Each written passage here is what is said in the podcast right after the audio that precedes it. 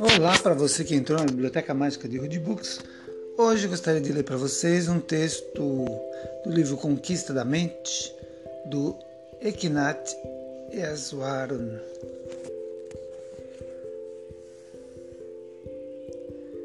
O que eu vou ler hoje é o capítulo 1 e se chama Pensando em Liberdade.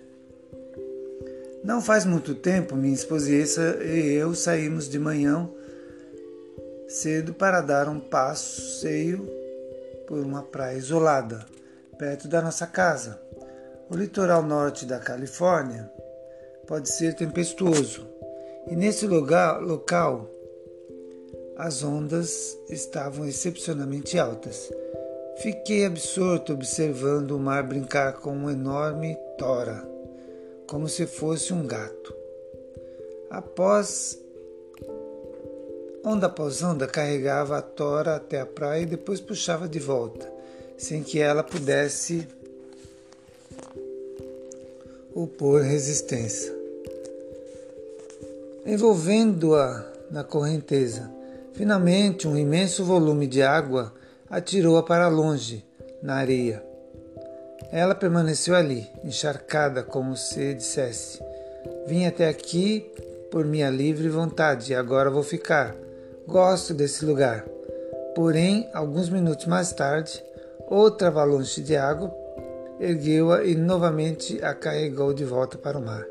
E lá se foi ela, sem nenhum sinal de protesto, boiando ao sabor das ondas. Não pude deixar de sentir que, de certa forma, é assim que nossas vidas são. Buda diria que a maioria de nós vive à mercê das circunstâncias indo para onde a vida nos leva. Mesmo qualquer, mesmo aqueles que o mundo chama de grandes, especialmente quando vistos além de suas férias de grandeza, parece que têm pouco a dizer em suas vidas. Ainda que tenham conquistado fortunas, por exemplo, continuam vivendo à mercê de seus anseios e paixões. Como Buda, poderíamos observar esses impulsos e refletir é só isso que a vida nos proporciona? Viver ao sabor das circunstâncias até que o show termine? É isso que de melhor o ser humano tem em mãos? Na época em que eu lecionava literatura inglesa, quando eu via as ondas maciças despencando com suas cristas de espuma agitadas pelo vento, lembrava-me Imediatamente deu algumas linhas de Byron, Byron, descrevendo a juba branca do mar. Eu sentia como se cavalos estivessem avançando contra mim. Só um momentinho, uma pausa. O Dudu quer dar um olá para você. Oi! Oi, pessoal. Fala. Oi, pessoal. Eu sou. Como é seu nome mesmo? Solte. Alexandre do quê? Do Martins. Ah, Martins Santos, né? Martins Santos. E onde você mora? Cacá. Em Calcaia e Floripa, né? Você está em Floripa agora, né? Florianópolis, né? Tá bom. Então tá bom.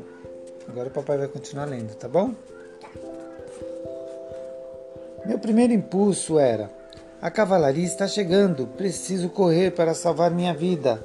Era uma atitude normal, mas bem adiante na água notei com surpresa que havia dois jovens cujas atitudes demonstravam o contrário disso.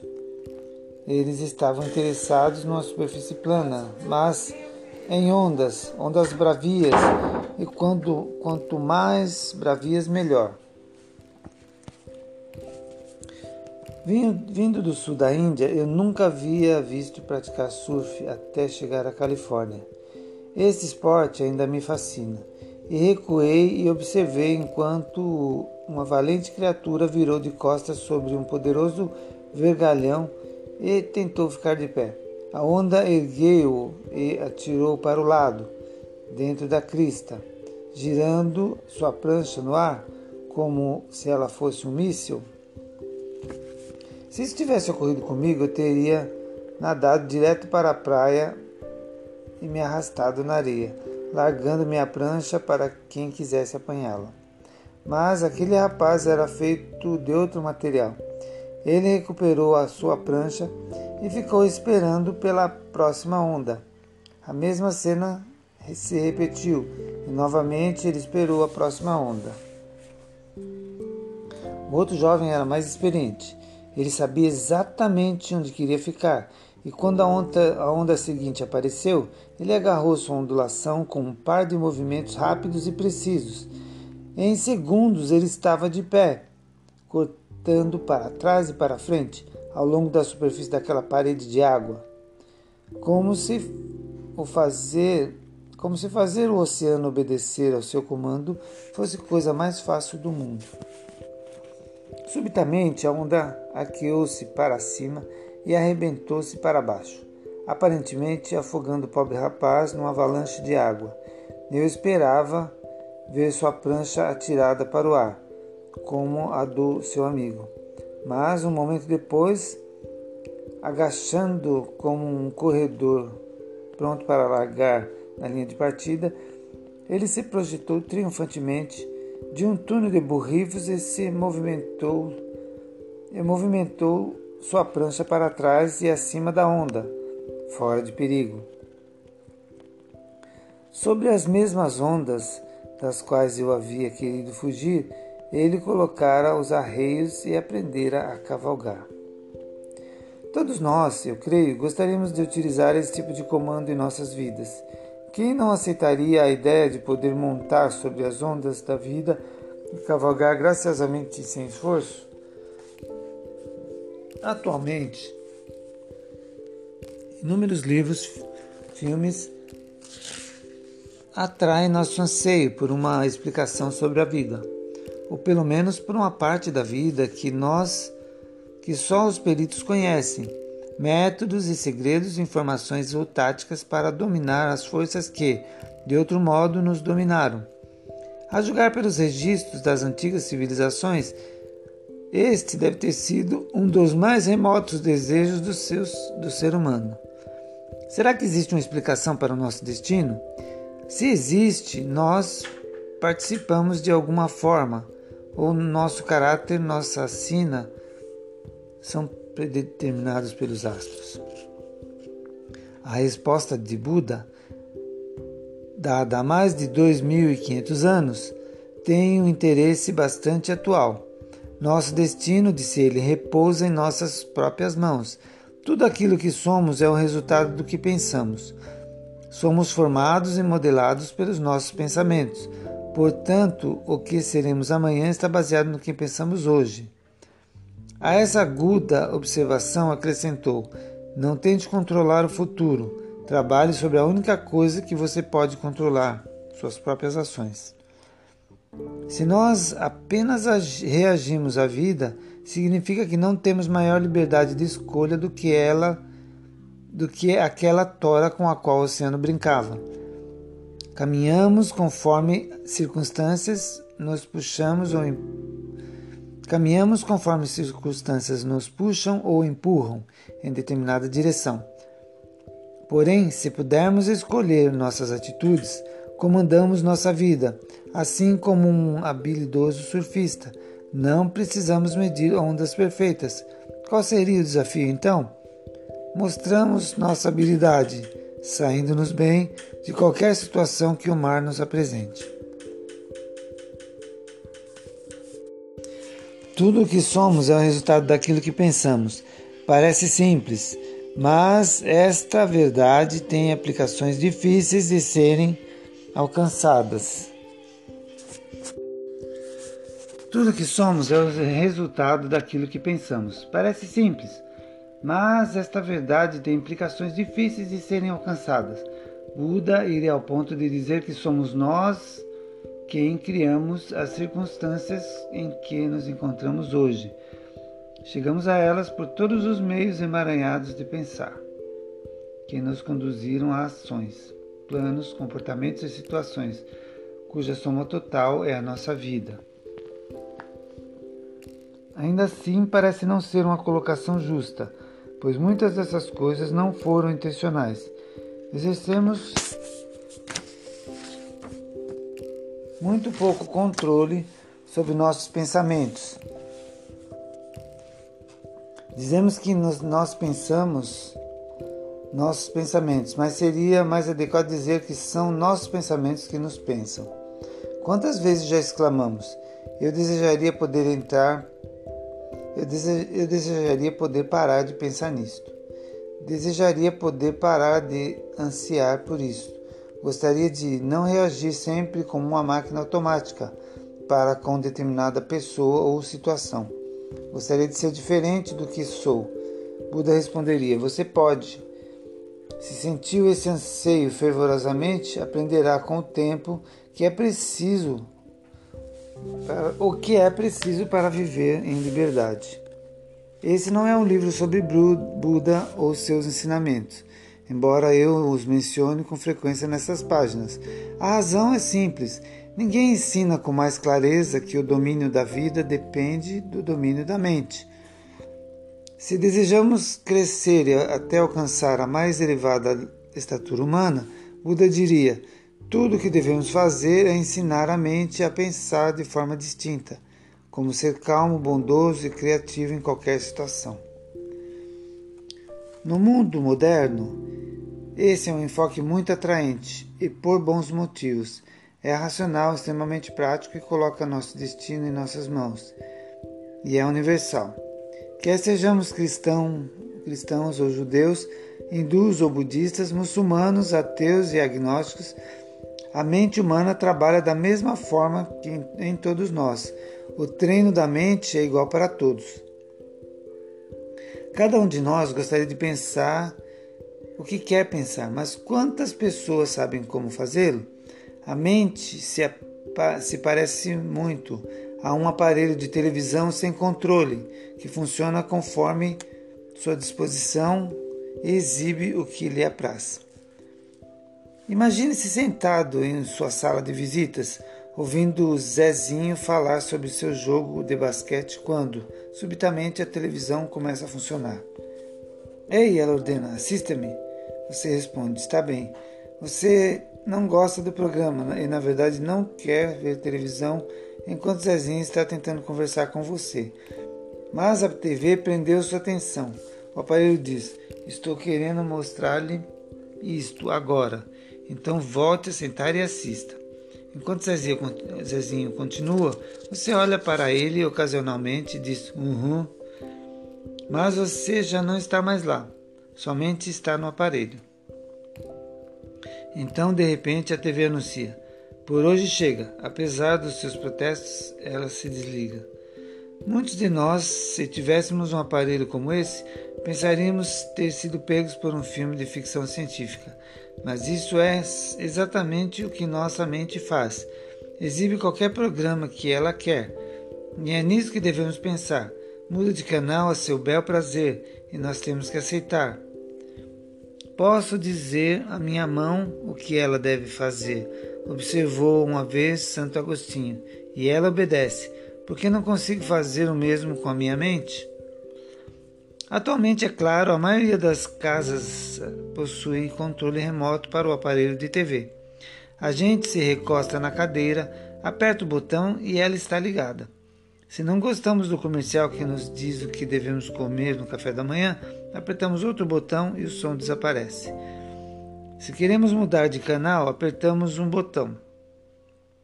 Se desejamos parar de assistir o programa, apertamos de novo. A escolha é nossa. Então, quando eu vou à casa de um amigo assistir uma partida de tênis, meu anfitrião coloca minhas mãos no, nas minhas mãos o controle remoto. Observo. Boris Becker jogando contra Ivan Lend. Mas, no momento em que um comercial interrompe ou o comentarista começa a falar sobre quanto renderam as apostas, desligo o som e descanso os olhos. Isso é assistir a televisão com liberdade e é também a maneira de usar a mente com liberdade.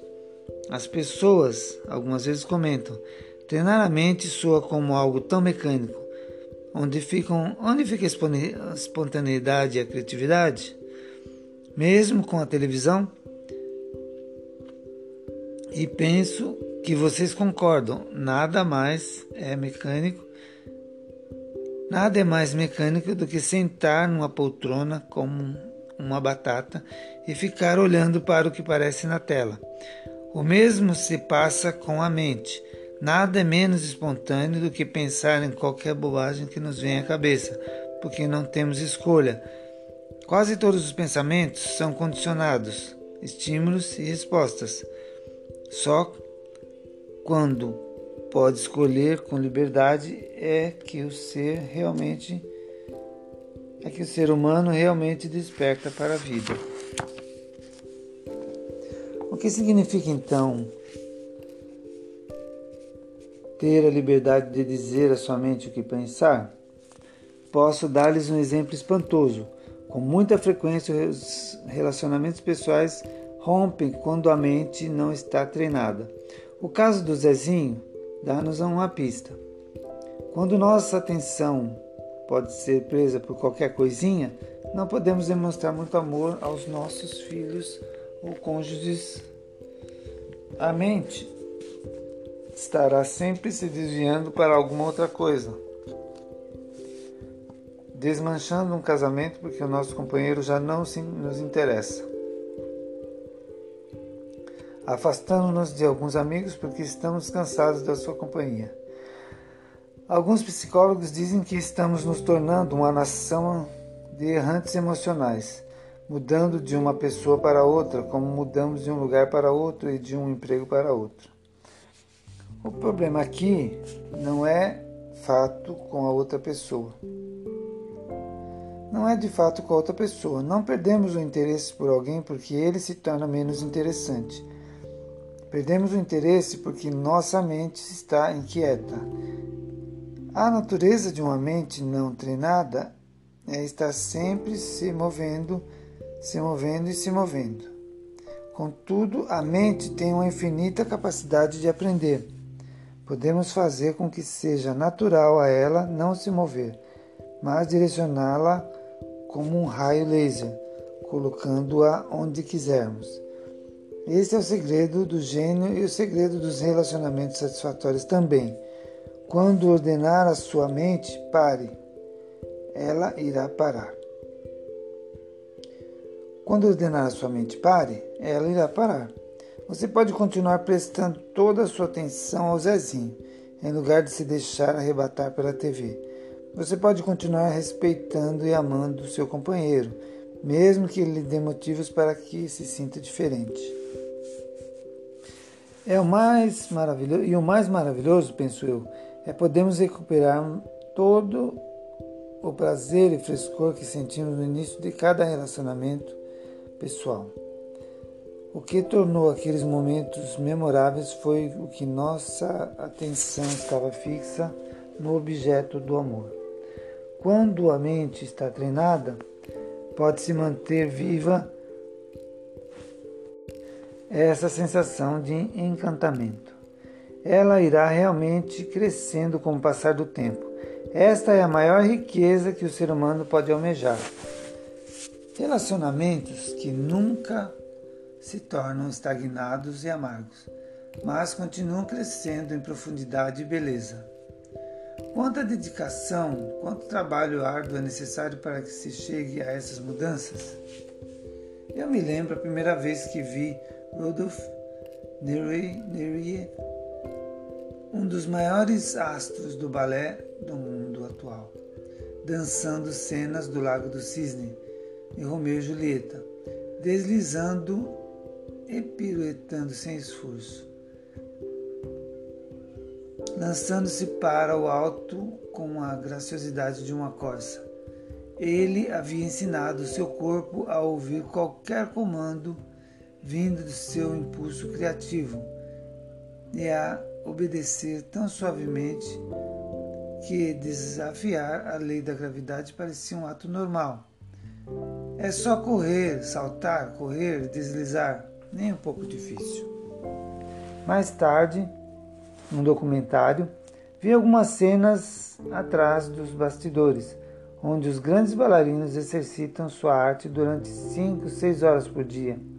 Alguns dos exercícios não eram nada interessantes, eram na verdade absolutamente estúpidos.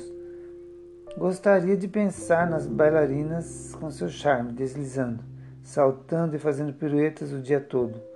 O fato é que se você pretende ser bailarina, tem que passar milhares de horas fazendo um dos mais maçantes exercícios que se possa imaginar. Agarrando-se a uma barra, vai chutando as pernas repetidas vezes, enquanto, enquanto sua por todos os poros e fica cada vez, cada vez mais desgrenhada. Para mim, aqueles bailarinos pareciam escravos condenados a galés de pé amarrados com correntes às barras. Não chegava o verdugo e dizia: Agora, um, dois, três. Então chegava o verdugo e dizia: Agora, um, dois, três, um, dois, três. E eles chutavam, chutavam, dia após dia. Gente como eu diria: Não estou interessado, obrigado. Onde está a emoção? Onde está o glamour? Quem é aquele homem para dizer um, dois, três? e me fazer chutar os calcanhares para o ar?